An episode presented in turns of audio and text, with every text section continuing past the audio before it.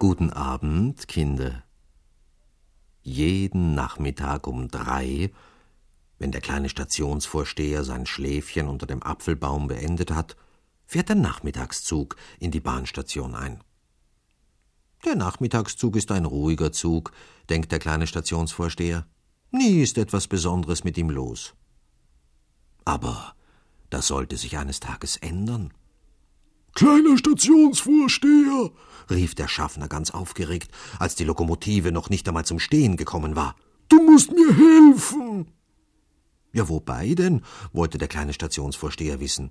Alle Leute streiten miteinander, sagte der Schaffner verzweifelt. Die Großen mit den Kleinen und die Dicken mit den Dünnen. Da stieg der kleine Stationsvorsteher ein und sah sich die Sache an. Mitten im Wagen saß ein Eichhörnchen mit tintenklecksschwarzen Augen. Dieses Eichhörnchen, sagte der Schaffner, ist an allem schuld. Woher kommt es denn? fragte der kleine Stationsvorsteher. Ich weiß nicht, es muss irgendwo unbemerkt zugestiegen sein. Der Schaffner betupfte seine Stirn mit einem Taschentuch. Es gehört mir, behauptete eine Frau mit einem Blumenhut. Seht, da sitzt es in meiner Tasche. Gerade in diesem Augenblick aber sprang das Eichhörnchen auf die Schulter eines älteren Herrn. Hier erkennt ihr, wem es gehört, rief er. Ich will es mit nach Hause nehmen und in einem Käfig halten. Schwupp, da hüpfte das Eichhörnchen in den Seidenschirm einer jungen Dame. Das ist mein Eichhörnchen, sagte sie. Ich werde es an der Leine spazieren führen.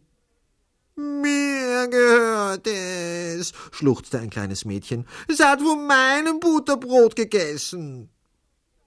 Ich will es meiner Frau zum Geburtstag schenken, erklärte ein Herr mit Zigarre.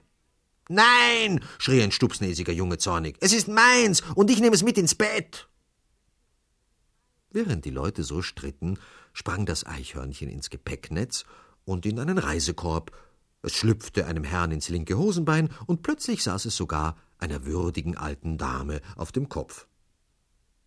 Der kleine Stationsvorsteher hätte gern ein bisschen gelacht, aber dazu war die Situation natürlich viel zu ernst.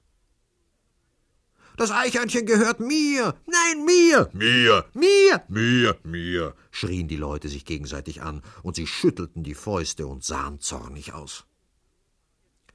Jetzt hört einmal alle zu, sagte da der kleine Stationsvorsteher. Ihr irrt euch, alle. Das Eichhörnchen gehört keinem von euch. Eichhörnchen gehören nämlich nie jemandem.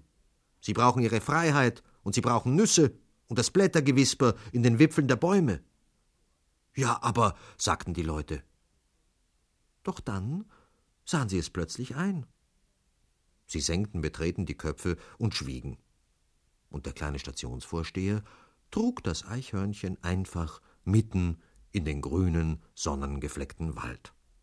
Husch, husch, husch, husch, da ist es auch schon an einem Baumstamm emporgeklettert, immer höher und höher, bis es nicht mehr zu sehen war.